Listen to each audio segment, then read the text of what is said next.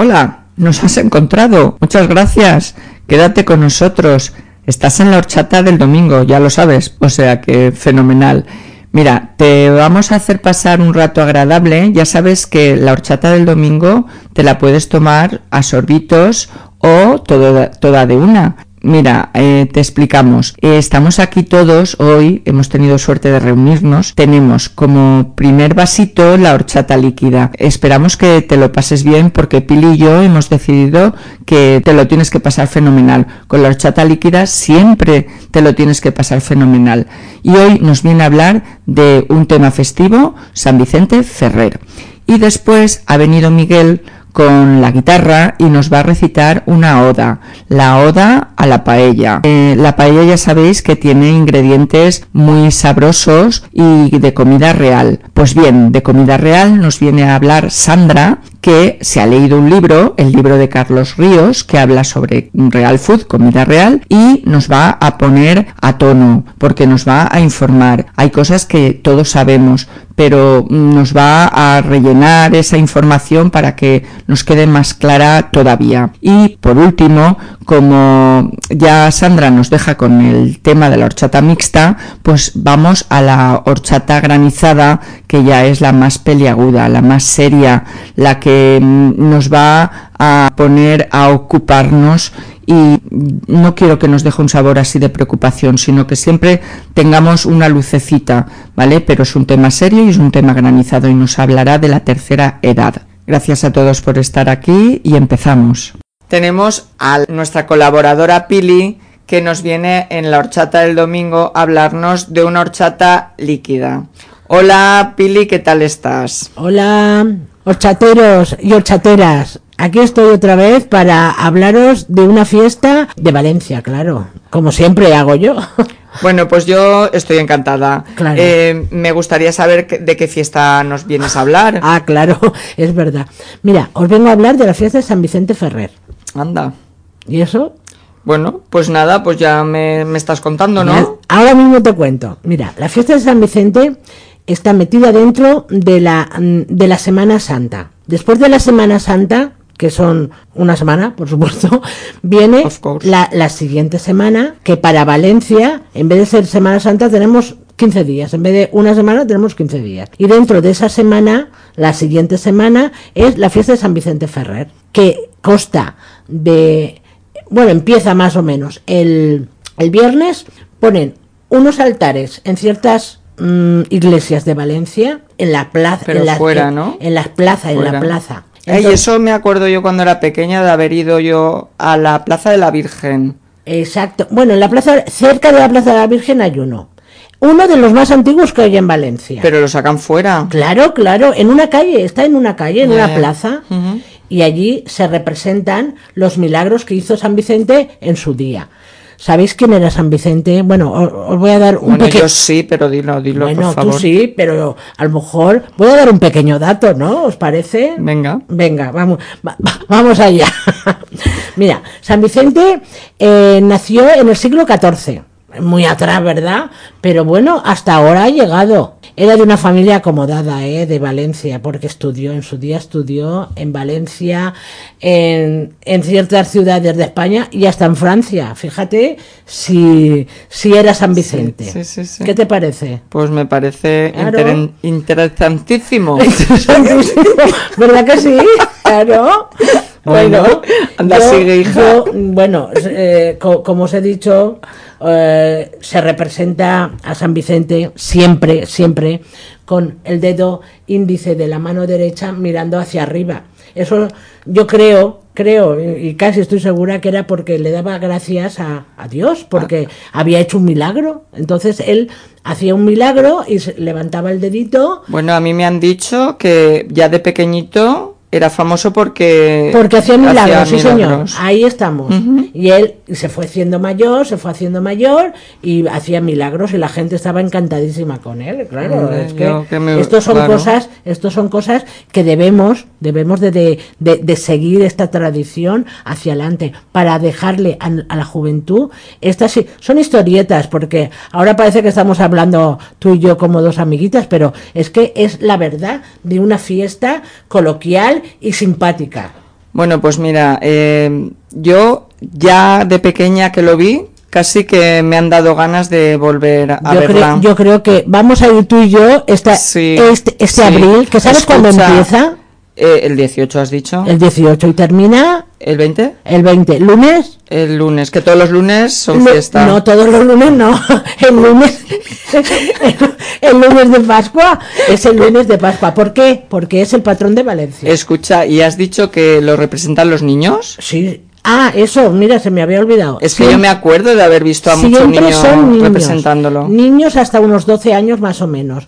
Y el más característico es el San Vicente, que incluso le pelan, la, le hacen una coronilla en, en la cabecita y le ponen como si fuera un una taza, esos, eh, eh, esos cortes de pelo que hay, pues así son los, los Bien San Vicentes. bien- bien y luego, guapos. luego un- otra cosa que se me ha olvidado de decir, el día de San Vicente hacen una procesión. Y salen todos los altares, los que haya en Valencia, y salen eh, los niños re- representativos y el San Vicente de cada altar. Y queda muy bonito. Y además eso es como una cofradía que se, se mete gente y hacen fiestas y hacen baile y hacen... Pero no me estás hablando de las fallas, ¿no? No, te estoy hablando de San Vicente. Es que me estás hablando también que hacen fiestas, Claro, que, se, que eh, tienen no. como un casales o... Es que es así, es que ellos tienen un casal. Las cofradías tienen un casal, los... Pero no, no tiene que coincidir con el mismo casal de, de los no, no, falleros. no, no, no, es otro, es independiente diferente. totalmente.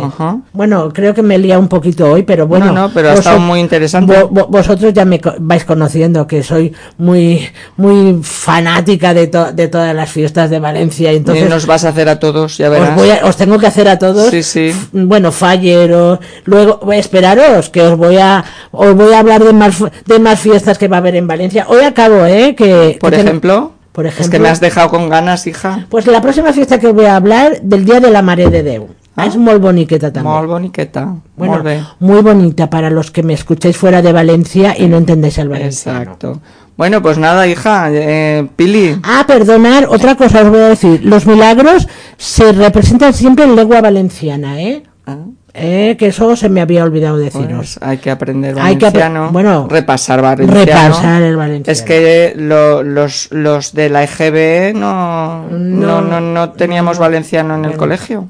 Bueno, Pero eso es otro tema, ¿eh? eso otro tema que hablaremos Otro- también. hablaremos, Como es valenciano, también hablaremos de Vale, pues bueno, nada, Pili, que nos ha encantado y te esperamos pronto, ¿eh?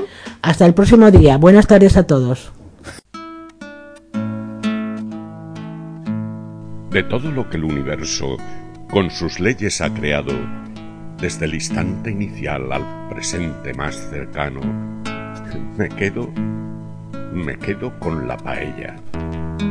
Tantos dioses y demonios, tantos guerreros y santos, tanto vendedor de humos ocupando los diarios, y personajes vacíos y damas del tres al cuarto, producen en mis adentros que, altamente contrariado, me quede con la paella. Pues aunque no sea nadie ni me importe demostrarlo, ni pretenda lo perfecto, pues no es perfecto lo humano, me junto con mi familia, enciendo el fuego en un tris, respiro el aire del monte, y al fin, allí está ella, al fin, bienvenida a la paella. Siéntome como Dios con oficio de crear y pongo presto a rodar el fuego de la creación, el tiempo de controlar, materia que transformar y el espacio donde hacer. Me quedo con la paella. Convidados a mi mesa están todos invitados, los jueces y los villanos, los siervos y los señores, políticos y objetores, banqueros y asalariados. No creo nadie niegue que entre manjares mejores no exista suerte mayor en llegando la ocasión que compartir con alegría algo bueno y aún mejor junto a un vaso de sangría. Me quedo con la paella. En la historia de la vida, justos la han de pagar para que otros sin pesar cicatricen sus heridas. Y dando gracias a Dios que me permite gozar, puedo empezar a tragar todo aquello que maté con cara de felicidad. y tan satisfecho porque me quedo con la paella. ¡Ah, qué hermosos caracoles! ¡Ay, qué conejo tan fino! ¡Ay, qué pollo tan soberbio! ¡Y qué sofrito! ¡Y qué tino con la sal y el colorante! ¡Bachoqueta y garrofón! Y ese punto de azafrán y el matiz del pimentón y el arroz tan altanero que rodea con pasión todo aquello que algún día sobre la tierra vivía para disfrutarlo yo. Me quedo con la paella. No será por siempre así. Tiempos nuevos llegarán donde otros probarán lo que el destino les dé. No tengo curiosidad. Ya sabrán lo que les toca. Yo, atrapado en el presente, revuelvo dientes y boca, disfruto y miro a mi gente. Y si alguien me provoca, yo le digo complaciente que por si esta vida se estrella, tengo claro y soy consciente que me quedo con la paella. Gracias Miguel por tu poesía.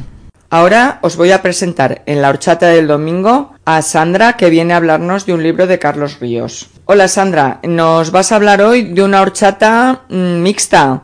Pues, mm, ¿qué nos vienes a contar? Hola, gracias por invitarme a tu programa. Espero que nos oiga mucha gente porque este libro me ha gustado mucho porque es súper interesante, ya que habla de nuestra alimentación. Y venía a, a, compartir un poquito lo que nos dice el libro. Muy bien, Sandra. Pues, mm, ¿podrías darnos una visión breve del libro? Bueno, más que breve, me voy a enredar un poquito. Pues, mira, en la actualidad, la mayoría de la población, incluida yo, vivimos engañados con respecto a la alimentación. Utilizando la metáfora de la película Matrix, vivimos en un mundo en el que no comemos comida real, sino productos que han puesto ante nuestros ojos. Un entorno perfectamente diseñado para el consumo de comestibles insanos, que son los ultraprocesados. Este entorno está controlado por el lado oscuro de la industria alimentaria la cual mantiene a la población comprando sus productos en contra de su salud. En este libro, Carlos Ríos nos ofrece el conocimiento científico necesario para cuestionar, indagar y profundizar en nuestra alimentación y en todo lo que la rodea. Nos explica cuáles son las bases del real fooding, un estilo de vida que, persigue desterrar de nuestra dieta los productos ultraprocesados y nos ofrece consejos prácticos, trucos y recetas para comer saludable de forma fácil, rápida y rica. Matrix no se puede enseñar. Has de verla con tus propios ojos. Pues me parece muy, muy interesante, Sandra. Eh, y a ver, ¿qué es un alimento procesado?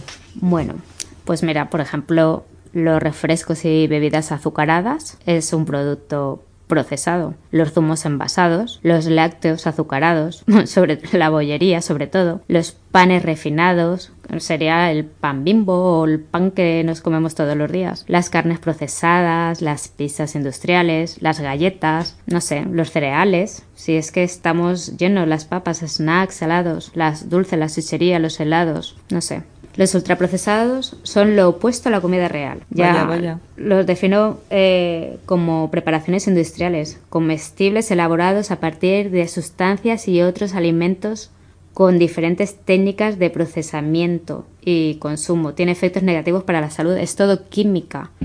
O sea, si una magdalena no sale de un árbol, por ejemplo. Sería de sobre harinas, eh, todo química, todo inventado. Eh, mira, los, productos que son ultraprocesados suelen tener cinco más ingredientes. Entre ellos se, encuentran los azúcares añadidos, las harinas refinadas, los aceites vegetales, eh, también refinados, los adictivos, la sal.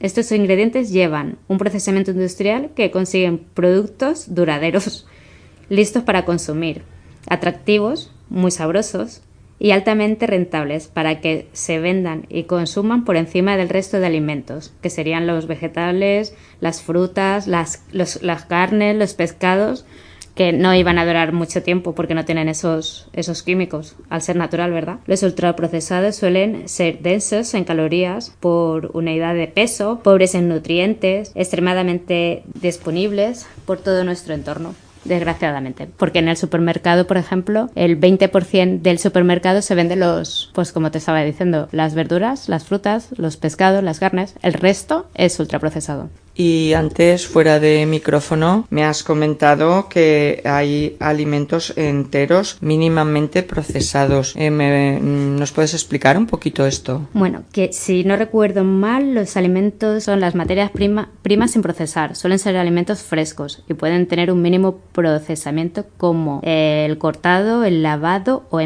envasado, pero sin añadir ni modificar ni retirar ningún ingrediente, es decir, sin alterar su matriz alimentaria, vaya. En un etiquetado suele haber solamente un ingrediente que es el propio alimento. Por ejemplo, pues la verdura, hortaliza, frutas frescas, frutas secos, los legumbres, pescado, marisco. Está pues pues eso, que no que simplemente se lava, se corta, depende de lo que es para su, su venta y el embolsamiento y ya está. Muy interesante, desde luego. Un libro que seguro que recomiendas, el de Carlos Ríos. Sí, que, que lo compre la gente porque tampoco es muy caro y un buen regalo sería eso, ¿no? Sí, sí. Siem- siempre he dicho que los mejores regalos son los libros. Pues uno de ellos sería este, que nos enseñaría a comer mejor, claro. Bueno, está claro lo que son los buenos procesados. Eh, ¿Hace falta repetirlo? Sí, bueno, eh, está- a ver, yo a mis 40 años he aprendido de esto, o sea que aunque a nosotras nos parezca que es algo sabido, es bueno que se diga, ¿no? Porque alguien no lo sabrá, como yo, ¿no? Hasta ahora. el, el buen procesado sería el aceite de oliva virgen extra, la leche, los yogures y lácteos fermentados, los panes integrales 100%, el chocolate negro, cacao en polvo 70%, ¿no? Que siempre se ha hablado, ¿no? De que es mejor comer el chocolate 70% que el chocolate con leche. El legumbre en bote, el pescado enlatado como las sardinas, eh, los calamares en su tinta o mejillones, bebidas vegetales como sin azúcares añadidos como la leche de soja que yo tomo, por ejemplo. Y eso sería. También hay comida real congelada y también está la fruta y verdura, también ahí es congelada. Pues muy bien. También suelen estar envasados y también llevan una etiqueta nutricional donde figura pues una, una cantidad, creo. Sí, algo así. Pues tendremos que cambiar nuestra forma de comer y nuestra forma de buscar en los Pues- supermercados. Sí, porque yo creo que pagamos por eh, comer mal. O sea, ¿cómo podemos pagar, invertir con dinero en nuestra salud de esta manera tan mal, no? O sea, creemos que estamos merendando un vaso de leche con galletas como lo hacíamos antes con nuestras abuelas, ahí todo súper sano y resulta que no es nada sano. No es sano la galleta. O sea, Claro, el problema es que eh, esta sociedad cada vez tenemos más prisas y buscamos todo más rápido. con eso juegan ellos, con, con que no, con la falta de tiempo. Lo rápido es abrir un paquete, calentarlo en el microondas y ya está. Ujú. Quien tiene hoy con, con el día a día, con la prisa, con el trabajo, con los quehaceres, eh, encima añádele tiempo en la cocina, poca gente. ¿Y qué te parece, Sandra, si en vez de desvelar el libro, eh, recomendamos que se lo compren porque aún queda mucho libro por leer y que sean los oyentes los que pueden indagar y pueden Sí, recrearse en el libro? Sí, Me parece genial, me parece súper interesante y, y les animo a que lo hagan porque es una inversión. Pues eh, una inversión en salud, por supuesto, Sí. siempre. Y aparte, una, una manera de motivarse porque al comer comida real y quitarte productos procesados como el pan, la mantequilla, la bollería, el aceite de girasol o las fritangas, ya estás comiendo comida sana y, y el cuerpo te lo agradece pues estando en su peso ideal, natural. Bueno, pues nada, Sandra, que te agradecemos mucho que hayas venido a la horchata del domingo. Te esperamos otro día con un tema tan interesante como este. Sí, quizás me explaya un poquito más y, para el, aquel que no se lo quiera leer, eh, comprar por, por baguete, porque siempre hay alguien más rezagado, ¿no? Bueno, pues a lo mejor me, me explayo más en este tema. Muy bien, pues nada, buenas tardes, Sandra. Gracias a ti, buenas tardes. Estamos en la horchata del domingo. Sobre la mesa tenemos una horchata granizada y para acompañar, nuestra amiga Reme nos viene a hablar de la tercera edad. Reme trabaja con personas de la tercera edad. Hola Reme, ¿cómo te encuentras? Bueno, pues estupendamente. Aquí estamos creando un coloquio y muy bien. Bueno, cuéntanos tu experiencia sobre este tema de tanta actualidad. Pues yo llevo bastantes años trabajando con personas de la tercera edad, o bien en residencias o bien en cuidados en sus casas. Y tengo que decir, hoy en día es un tema eh, de mucha importancia porque las personas mayores necesitan mucha ayuda, mucha compañía. tienen mucha soledad y muchos problemas. Generan problemas en las familias muy importantes, porque primero hay familias que económicamente no pueden sostener el gasto que conlleva atender a una persona mayor con todas sus necesidades. Y segundo, porque claro, tienen que trabajar, tienen sus hijos, en fin, luego a lo mejor los padres viven en un pueblo, los hijos viven en la capital, con lo cual es un problema muy importante. Pero aparte de las residencias, hay una cooperativa que se ha creado, no sé si la gente lo conoce, yo me ha llegado por tema publicitario. Es una cooperativa que han formado unas personas que tienen entre 60 y 73 o 74 años. Y esta cooperativa le llaman Travensol. Se ha creado actualmente en España, creo que es la única de momento, en Torremocha del Jarama. Es muy interesante porque estas personas han decidido llevar su vida con sus limitaciones propias de esta edad, pero quieren llevar su vida y se quieren realizar dentro de la edad que tienen. Entonces han creado esta cooperativa